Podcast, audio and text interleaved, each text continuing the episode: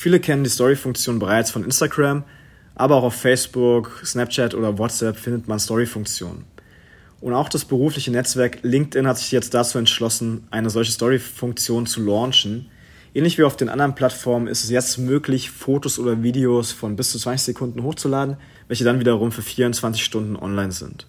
Nach diesen 24 Stunden werden die Stories wieder gelöscht und sind nicht länger abrufbar. Der Vorteil einer solchen Story-Funktion ist also der, dass man die Leute sehr nah am eigenen Leben teilhaben lassen kann. Was beschäftigt mich gerade? Woran arbeite ich? Was ist jetzt gerade relevant?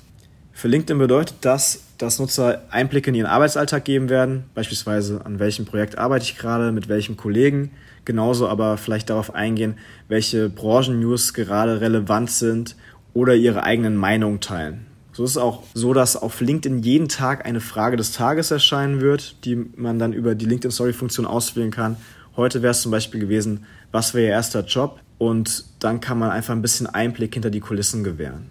Der Vorteil ist, dass so sehr authentische Inhalte entstehen können und zum anderen, dass Nutzer damit direkt interagieren können. Bedeutet, wenn ich zum Beispiel von meinem ersten Job erzähle, vielleicht ein anderer Nutzer darauf reagiert und mit mir in den Dialog tritt. Das bedeutet, Dadurch entwickeln sich ganz andere Interaktionen, als es in einem öffentlichen Umfeld möglich wäre, beispielsweise unter einem Beitrag. Man ist dann viel privater, weil man direkt mit anderen Nutzern im 1 zu 1 Chat ist und dementsprechend vielleicht auch nochmal über andere Themen diskutieren kann oder eine größere Bindung erzeugen kann. Wenn man sich die Funktion genauer anschaut und schaut, wie sie funktioniert, dann erinnert sie schon stark an Instagram.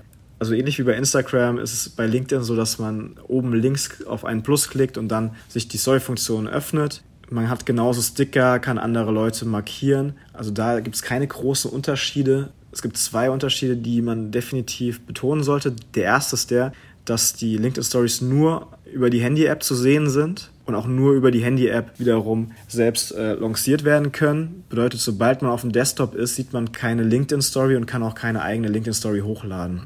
Der zweite große Unterschied ist, dass keine Swipe-Up-Links möglich sind. Also ich kann nicht irgendwie extern auf eine andere Seite verlinken. Das stand jetzt nicht möglich, aber es wird davon äh, ausgegangen, dass diese Funktion bald noch kommen wird. Für LinkedIn bietet dieses LinkedIn Story einfach die Möglichkeit, die Interaktion auf der ganzen Plattform weiter zu steigern. Wenn man sich die Plattform anschaut, dann war es am Anfang schon sehr stark darauf bedacht, dass es halt ein Netzwerk ist, mit dem man sich mit anderen connectet aber es wurde immer mehr eigentlich zu so einer Publishing-Plattform, auf der Inhalte dann von den Nutzern selbst kreiert wurde. Und durch die LinkedIn Story hat man natürlich nochmal eine zweite Möglichkeit, noch mehr Content auf der Plattform zu erzeugen. Des Weiteren kann es langfristig ein Touchpoint für die Monetarisierung sein.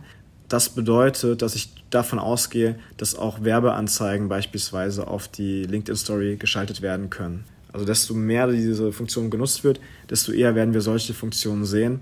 Und ähm, es wird spannend ja, zu sehen, wie, wie schnell die Funktion wirklich groß angenommen wird. Stand jetzt nutzen in meinem privaten Netzwerk zumindest noch nicht so viele die LinkedIn-Story-Funktion. Ähm, ich denke, dass es noch ein bisschen Zeit brauchen wird, aber dass sich dort in den nächsten ja, Wochen und Monaten auch starke Fortschritte sehen lassen.